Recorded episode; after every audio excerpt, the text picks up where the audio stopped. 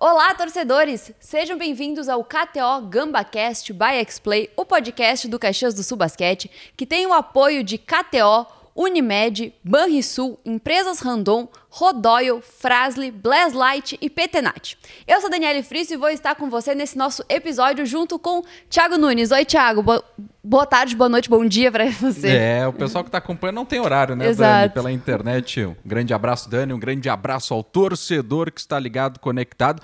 E o programa de hoje é especial, hein? Estaremos recebendo pela primeira vez jogador aqui no nosso podcast. É verdade. Essa, nesse nosso episódio de hoje, nós temos o primeiro jogador da temporada 2021 2021-2022 do Caxias do Sul Basquete. Hoje a gente tem com a gente o Cauê. Oi, Cauê, tudo bem com você? Olá, gente, torcedores, muito obrigado pelo convite. É uma honra né, estar aqui para poder falar um pouco mais de basquete. Né, e poder ser o primeiro também, muito bacana. Então, mais uma vez, obrigado. Cauê, então tua quarta temporada aqui no Caxias do Basquete, vamos fazer uma linha histórica dela, assim. É, vamos lá. Primeira temporada, a gente disputou aqui o Campeonato Gaúcho, né, a Copa Sul né, que era classificatória para a Copa Brasil, que essa sim era uma classificatória para um possível NBB, né, era uma outra forma de, de disputa. Né? Depois teve o ano da, da Liga Ouro, onde a gente conseguiu acesso né, para o NBB. Depois temporada 17 18, uma temporada especial, né, marcante. E agora, né, essa temporada 21-22, né, que é a minha quarta temporada. A gente fica meio, meio confuso mesmo, né, mas até eu esses dias estava tentando lembrar quando foi a primeira vez, se fazem nove anos, dez anos, mas eu acho, eu acho, tenho quase certeza que é a quarta temporada mesmo. Olha só, é já já está acostumado, né? Caxias do Sul já está ambientado. É, conta um pouquinho também, Cauê, desse momento vivido. Você citou, né, a das temporadas, mas dessas quatro temporadas, alguns momentos especiais, lembranças que ficaram aí junto com o time, né? Que sempre tem algum momento, algum jogo marcante, por exemplo. Eu acho que é, cada passagem, né, ela teve um, um, um, momento marcante, um momento especial, né? Eu acho que a primeira temporada da gente conseguir fazer, é, é, jogar a nível nacional, né? Jogar, a gente jogou um, um, um, torneio final, eu acho que foi em Macaé, que já era com, contra times de São Paulo, que, que eram outros times que já estavam até um pouco à frente da gente em, em relação à NBB, né? Que era Rio Claro, que era uma, era uma grande equipe na época, ainda é né? E, e, na segunda passagem, né, que já a gente já saiu do ginásio do clube juvenil e foi pro Vascão, já foi um passo muito, muito bacana, assim, porque a gente, no, quando era no, no clube juvenil, a gente sabia exatamente quem eram as pessoas que iam nos jogos, né? Era sempre aquele mesmo público, ainda não era muita gente, né? Então, é, esse primeiro passo foi muito legal, né? A gente ir para um Vascão, uma casa nova, uma casa que era exclusiva para a gente, né? A gente foi vendo o crescimento da, da torcida, o envolvimento da comunidade. A gente chegou na final da Liga Ouro, que foi nessa mudança para o Vascão, com o ginásio completamente lotado. Conseguimos acesso para o NBB, que foi importantíssimo. Uh, depois, minha primeira, meu primeiro NBB, jogando por Caxias do Sul. É, foi um ano muito especial, onde a gente jogou de igual para igual com todas as equipes. A gente começou batendo o atual campeão naquele ano, que foi, que foi Bauru. Né? E a gente encheu o ginásio aí quase o campeonato todo. E, e, eu me lembro bem que no último jogo contra Mogi, a gente vendeu os ingressos, acho que em 40 minutos, né, Dani? Esgotamos, então foi uma passagem muito especial. E, e agora essa volta, né? Uma nova casa, mais uma vez, né? Esse novo passo. É, a gente agora indo para o SESI, uma casa linda, uma casa aconchegante, né? Eu espero que a gente possa ter esse mesmo sucesso ou momentos marcantes como a gente sempre teve. Então, assim, cada temporada foi muito especial, né? Uma do acesso, uma de um, de um NBB mágico, uma de um, de um, de um início de construção de, de trabalho, né? E agora essa quarta temporada que eu tenho certeza que ela vai ser muito marcante para a gente também. Ela já está sendo, né, com uma casa nova, uma nova estrutura e, e, e, tudo isso é muito bacana. E também a possibilidade do público, né? A gente trabalhou muito ano passado, assim, a não possibilidade de jogar em bolhas e agora também voltar e ter a torcida é, é totalmente diferente, né? Como é que é essa sensação de jogar com o estádio, com o ginásio vazio, assim, agora poder jogar com toda a torcida?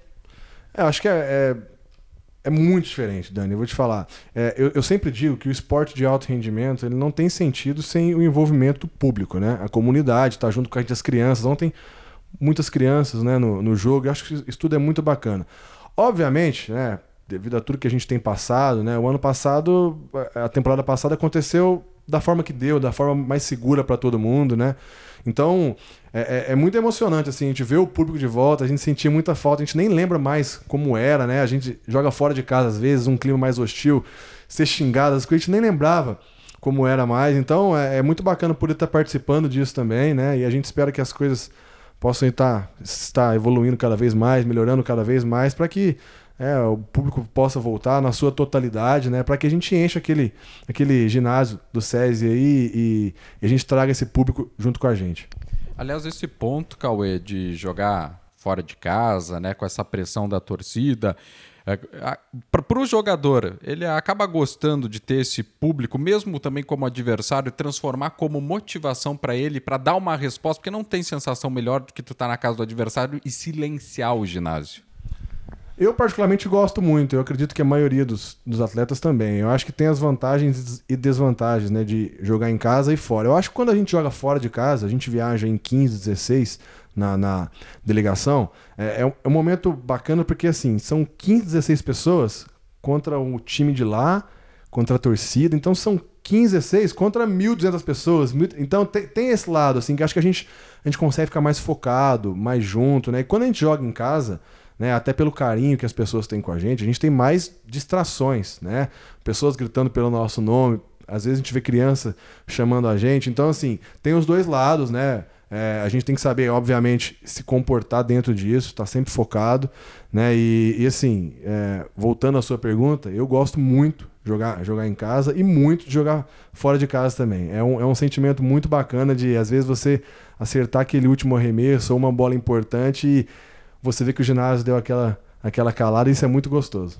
Falando nisso, Cauê, esse ano a gente teve o jogo contra Rio Claro que foi a primeira vitória do Caxias fora de casa, e foi assim, né? Os minutos finais calando o ginásio deles. Conta pra gente um pouco dos bastidores, assim, de como é que foi, porque a equipe tava perdendo, e daí. Uh, milagrosamente lá o Pedro milagrosamente não, né? Existe muito treino, muito trabalho, mas uh, o Pedro acertou duas cestas de três. Conta pra gente um pouquinho dos bastidores desse jogo. Então, é, foi o nosso primeiro jogo fora de casa, né? A gente estava falando exatamente disso que eu, que eu comentei antes, né? De ser ali nós contra, contra muita gente, que fazia muito tempo que isso não, não acontecia. É, eu acho que foi um jogo que a gente conseguiu é, impor o nosso ritmo, principalmente no, no, começo do jogo, a gente controlou é, é, bastante o jogo. Só que esse negócio de jogar fora de casa e ter um outro time que tem o apoio da, da torcida, em certo momento do jogo a torcida ajudou muito eles incendiou o jogo, eles ganharam moral, ganharam confiança, mas eu achei que o bacana da equipe foi que a gente se manteve focado. Faltando um minuto, um minuto e pouco ali, a gente estava perdendo de sete pontos. Muitos dariam aquele jogo como jogo perdido, mas a gente via na quadra ali, a gente conversando na hora do tempo. Não, esse jogo não acabou, vamos fazer duas boas defesas e vamos para o ataque. A gente conseguiu fazer boas defesas, né, que foi importante para que o Pedro tivesse a, tranquilidade de, de, de, acertar aqueles arremessos. O time confiou nele, né? Até o último, o último arremesso, ele tinha acabado de acertar uma bola de três. Né? Ele olhou para mim e eu, como armador da equipe, teoricamente eu deveria buscar a bola e fazer a jogada. A gente se entendeu no olhar, a gente tem essa, essa, esse entrosamento eu e o Pedro, e, e, ele sentiu que era o momento dele, né? E o time respeitou isso, eu respeitei, todo mundo respeitou. Eu acho que isso também ajudou ele a ter, ele ter essa tranquilidade, né? Saber que o time confia nele, que vai ter um jogador para fazer um bloqueio para ele, para ele poder arremessar em, em, em melhores condições. E, e, eu acho que foi uma lição muito bacana pra gente, né? Da gente saber. É, é, primeiro, nunca desistir. E essa equipe tem essa característica, né? Ela não desiste. E, e, e, a gente ir criando identidade, um confiar no outro, um saber que ali. Do meu lado aqui eu tenho um atleta que não desiste, então eu também não vou desistir. Essas coisas passam, né? Essa energia passa um para o outro. Eu acho que isso é importante na construção dessa identidade da, da nossa equipe. Cauê, a tabela do NBB colocou, né, logo de cara, adversários aí que não foram simpáticos. A tabela não foi simpática nessa arrancada, né, colocando Minas, Flamengo, mas por outro lado, coloca a régua lá em cima, né? Já arranca com um nível de exigência alto. Tanto é que no jogo contra Minas e Flamengo, teve à frente em alguns momentos o Caxias do Sul Basquete e apresentou qualidade contra esses adversários nesses dois jogos em casa. Como é que tu analisa esse começo de tabela?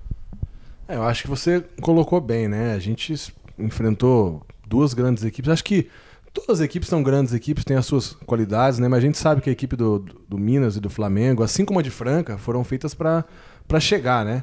Eu acho que foi interessante, eu acho que, eu acho que deu muita confiança pra gente. Porque a gente viu que realmente a gente tem muito espaço para crescer, porque é um início de trabalho. A gente tinha feito dois jogos amistosos e nenhum jogo completo ainda. Acho que É, os, os, os, amistosos foram válidos, né? Mas infelizmente a gente teve alguns problemas de lesão, né? Um o Ed não jogou, o Humberto também não, e no outro o Ed não jogou. Então, assim, eu acho que serviu para mostrar pra gente que a gente pode jogar de igual para igual e que a gente tinha muito pra, tem muito para crescer, né? É, tanto é que depois desses dois jogos, que na minha opinião foram dois bons jogos, né? Apesar de é difícil falar bons jogos quando a gente perde, né? A gente foi em Rio Claro e conseguiu uma grande vitória, num lugar que é muito difícil jogar.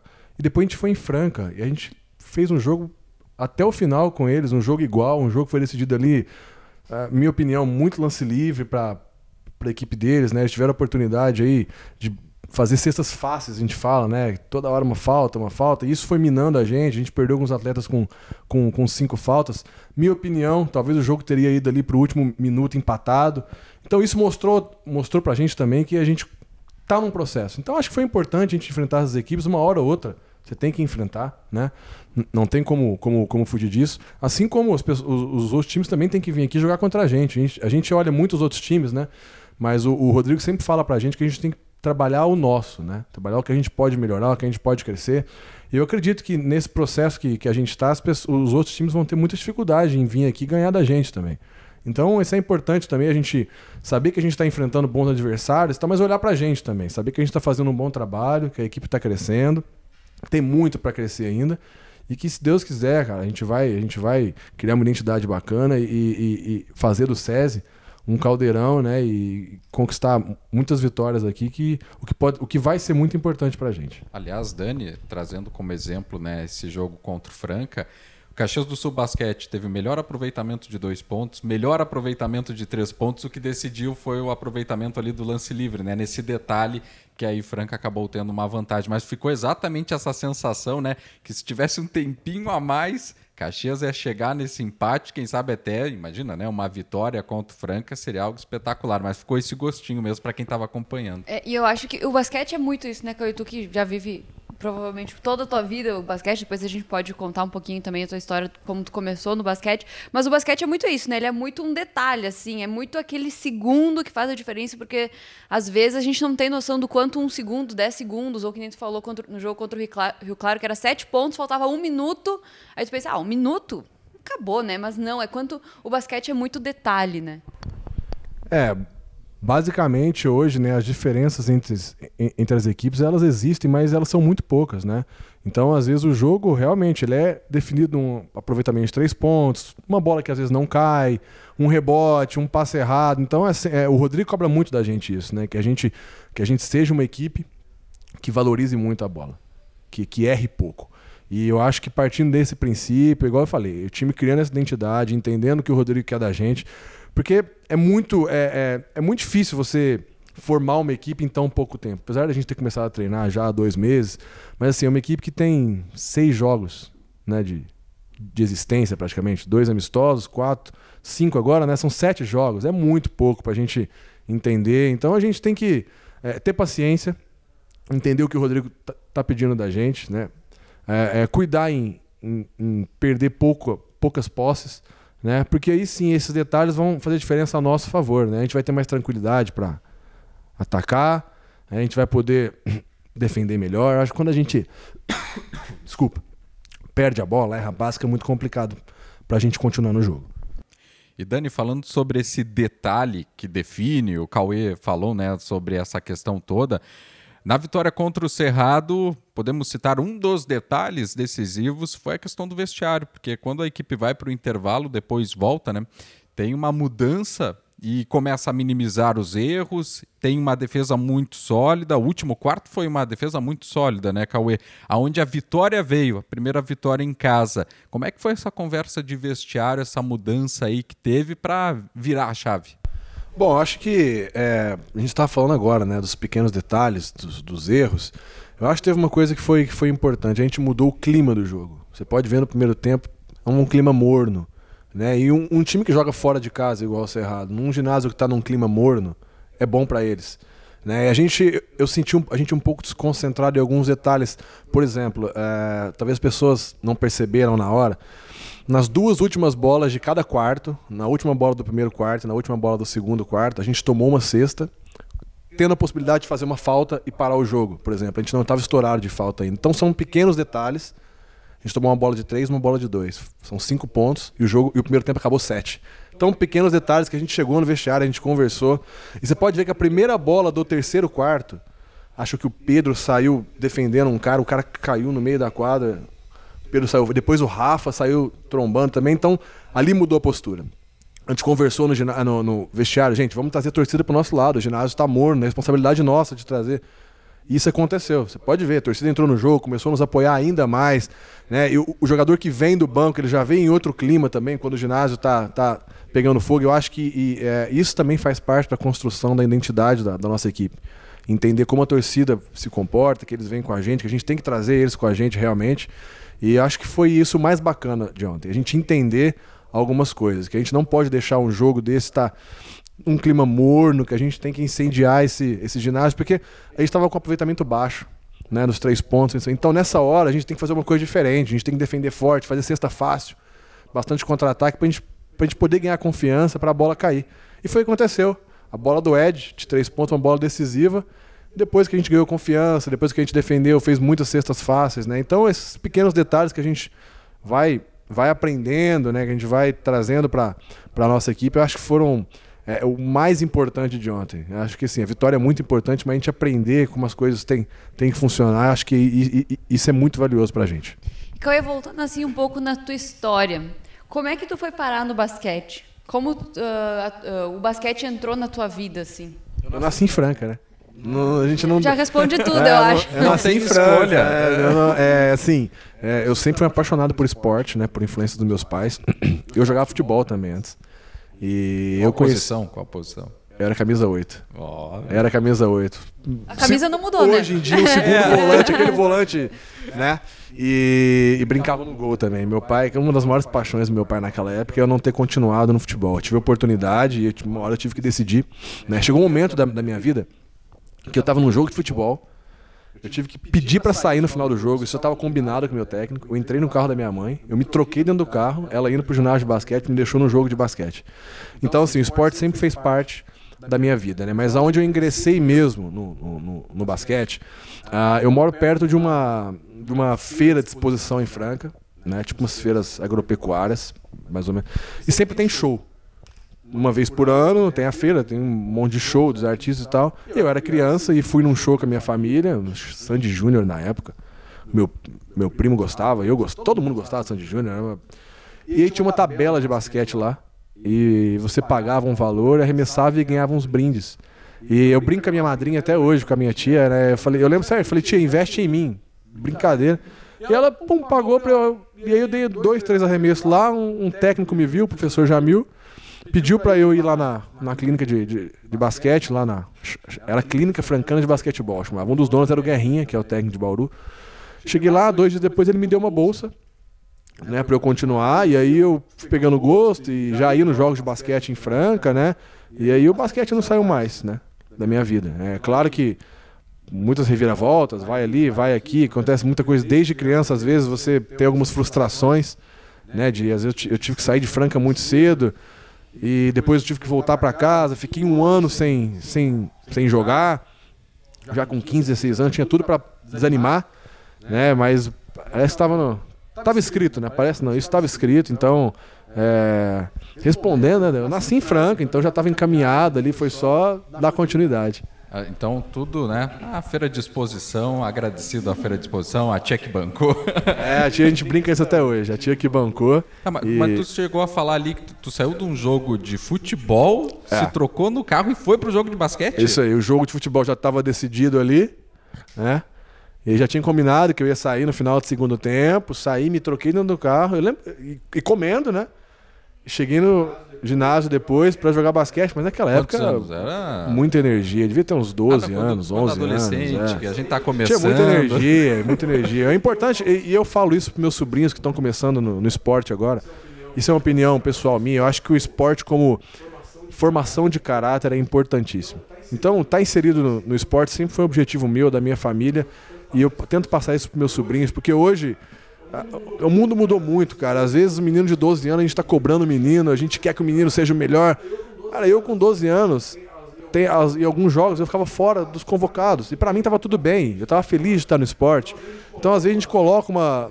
Às vezes a gente quer realizar os nossos sonhos nos meninos, às vezes. Então, converso muito com a. Não é o caso, né? Mas eu converso muito com, com a minha cunhada, com o meu irmão, com os meus sobrinhos. O esporte tem que estar na vida deles. Eu acho que 15, 16 anos eles vão saber o que eles querem da vida. Mas até lá, como formação de caráter, como um ser humano, eu acho importante. Uma, 90% dos meus amigos, 99% dos meus amigos, eu fiz através do esporte, do basquete. E talvez só eu tenha continuado jogando profissionalmente.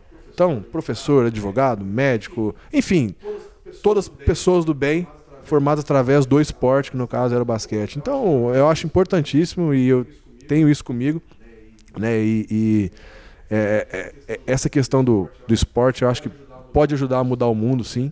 Né? Tá, tá, inserido em alguma coisa boa, alguma coisa bacana, e eu acredito no esporte nesse caso. É, o esporte é muito legal. Eu sou suspeita pra falar. Nunca joguei nada, né? Uma zero esquerda pra praticar esporte, mas eu adoro acompanhar. Cauê, aqui a gente tem um quadro que, inspirado no basquete, é o quadro dos 24 segundos. Tá? Aí a gente vai te fazer tipo um bate-bola e tu tem 24 segundos para responder cada pergunta, tá? Assim, tu pode explicar, por exemplo, a, a, a, o porquê da tua resposta, tá? Então tu, tu tem 24 segundos com a resposta. Eu vou pegar o cronômetro. Saia justa, hein? Ah, aqui é assim. E é assim, pá! Pra te nem se preparar. Vamos lá, é, vamos lá. Tá, vou botar aqui o cronômetro. Cauê, um, diz um filme ou uma série que tu goste. Olha, já vieram várias assim, né? Gente, eu adoro série, né? Vejo muito mais série do, do que filme, eu e Renata, né? Essa vida nossa agora de estar mais em casa. Mas eu vou falar a primeira de todas, que foi, para mim, onde começou toda essa, essa loucura de ver série, que é Prison Break, né? Foi a primeira que eu assisti que me abriu as portas, assim. Depois disso, deve ter visto dezenas, vi dezenas. Então, e, e, essa, além de tudo, é muito bacana. É espetacular. Então, vamos colocar ela porque ela, ela, ela foi a primeira. Né? Foi onde me abriu. Foi na época era ela e Lost, né? Isso, Foram as primeiras. então. É, então, ela me abriu as portas. aí me traumatizaram porque eu nunca terminei e daí até hoje eu não termino as séries. Eu não, prefiro não ver. Vamos com a próxima então, uma música preferida. É... Mistérios. Mistérios. Mato Grosso e Matias. E um local. Quadra de basquete. Um momento relax. Em casa, jogando videogame. E o que, que te tira do sério? As coisas mal feitas, né? desorganizadas, a Renata que diga. É, coisas mal feitas, assim. As coisas, e coisas que estão fora do meu controle. Eu, eu, eu gosto das coisas quando estão no meu controle, assim. E uma comida? Strogonoff. E para acompanhar a comida, o que, que tu pediria de bebida? Pode falar marca? Pode. Uma Coca Zero, né? Cauê, uma inspiração. É, eu tenho muitas, mas assim, eu, eu sempre falo é, o Kobe Bryant para mim. É, o jeito que ele encara os desafios, o jeito que ele, que ele encara a vida, que ele encarava né, a vida, que ele, esse legado que ele, que ele deixou, eu sempre, eu sempre gostei, sempre procurei seguir dentro das minhas possibilidades, claro. E um, sonho, assim, de vida? É que sonho é uma coisa que muda muito, é, né, gente? É assim, hoje, né, como você falou, muda muito. Hoje meu sonho é, é, é ser um bom pai para o meu filho, passar valores para ele, né, deixar um, uma pessoa boa, um homem bom futuramente aí para ajudar nesse mundão que a gente está aí meio perdido às vezes, né? Acho que ser um bom pai. E uma palavra que te define? Cara, eu sou extremamente. Como é que eu vou te falar? Sistemático, né? Mas pro lado bom, que é a pessoa que gosta das coisas certas, das coisas bem feitas, né? Se tem um lado bom em ser sistemático, eu acho que seria essa palavra. Olha que palavra aí. Se tiver uma coisa boa, né? Senão a gente tem que procurar outra, porque vamos, é, falar, vamos falar uma palavra não, boa. Tem, tem sinônimos, aí o pessoal. É. Já deu para conhecer um pouco o Cauê hoje. Um cara que né? gosta das coisas muito certinhas, assim. É, é, faz parte, faz parte. Eu sou um pouco também. E Cauê, assim, aquela cesta. Uh, qual o momento da tua vida que tu diria que foi aquela cesta de três pontos, assim, decidida nos últimos uh, segundos? Eu vou dizer aquela contra o Bauru, para vamos pensar naquela cesta, tá? Que lá de 2017, 18. Que, qual foi o momento da tua vida que tu poderia dizer que foi uma, uma cestaça tanto quanto aquela? Olha, final da Liga Ouro, aqui pro Caxias do Sul também teve uma bola que foi extremamente importante, que é uma bola que foge um pouco das minhas características, que eu treinei durante a semana, parece uma coisa, treinei com, com o Léo o Léo Gomes, né, que hoje ele está como preparador físico aqui. É uma bola importantíssima, assim, no fim do jogo, que eu sempre lembro dela, que na época a gente não falou muito dela, não se deu. Mas assim, é uma bola extremamente importante, né? Que, que, que acho que o jogo estava apertando de novo ali. A gente treinou. É, eu falo porque a gente treinou essa bola durante a semana, né? E eu consegui fazer ela no, no jogo, né? E teve algumas bolas é, decisivas também que a gente sempre lembra, mas assim que você falou, né? Acho que pra gente estar tá aqui, volta à memória, uma bola importante, assim, contra, contra o esporte lá em, lá em Recife. E Cauê, você falou de uma cesta, né? Do, do basquete, aquela cesta inesquecível. Vamos fazer um momento de reflexão trazendo ela para a vida. Né? No teu momento, na tua vida, qual foi a grande cesta que tu fez assim, que te marcou a, a, nessa questão né, do, do, convívio, da vida, dessa caminhada até aqui, qual foi o teu grande momento pessoal? Acho que o nascimento do meu filho, né? É, assim, sempre me falaram, né, que, cara, agora tu vai ver, tu vai conhecer o amor de verdade, não sei o quê. A gente nunca dá pra. A gente não consegue entender quando as pessoas falam pra gente. Eu também não consigo explicar para as pessoas, mas quando eu, eu acompanhei o parto, quando a minha irmã acompanhou também, minha irmã é enfermeira, quando ela me chamou para eu ver meu filho nascendo, acho que foi o momento mais, mais emocionante assim da minha vida, mais especial. Acredito que tenha mudado a minha vida. E acho que foi esse. Acho não, tenho certeza que foi esse momento. Ai, coisa mais fofa, o Raelzinho. Bom, é isso, Thiago. Você tem mais alguma pergunta? Cauê, tu quer falar alguma coisa pro nosso torcedor? Quer, quer desabafar? Não, só agradecer, né? Agradecer. Acho que é, a gente vem dessa, desse jogo contra o Cerrado. É, a gente sempre fala que o torcedor é o sexto jogador, isso não é clichê. Né? Agradecer pelo carinho, principalmente de ontem, né? porque ele foi o nosso sexto jogador. Vocês sabem, o ginásio estava, como eu falei, estava um pouco morno, um clima favorável para eles. E quando eles vieram junto com a gente, e a gente primeiro, a gente colocou eles no jogo, a gente fez a nossa parte dentro da quadra e trouxe o torcedor junto com a gente, eu acho que, que deu um gás a mais a gente, é, pra gente. Então, essa vitória, mais do que nunca, né, ela foi. Ela é dividida, né, realmente. Entre todo mundo que trabalha, a Dani sabe como, como é difícil, né, como as coisas são, são difíceis. E, e, e, é dividida entre todas as pessoas que trabalham, nós ali na quadra, por fora, e os torcedores de ontem aí. Acho que foi muito importante. Então agradecer esse carinho, não só de ontem, mas de sempre, principalmente comigo. E, e, e, convidar, né, para os próximos jogos, né, a gente vai ter muitos jogos em casa ainda, a gente espera, é, claro que com segurança, à medida que for liberando aí, as pessoas possam estar no, no ginásio, nos apoiando.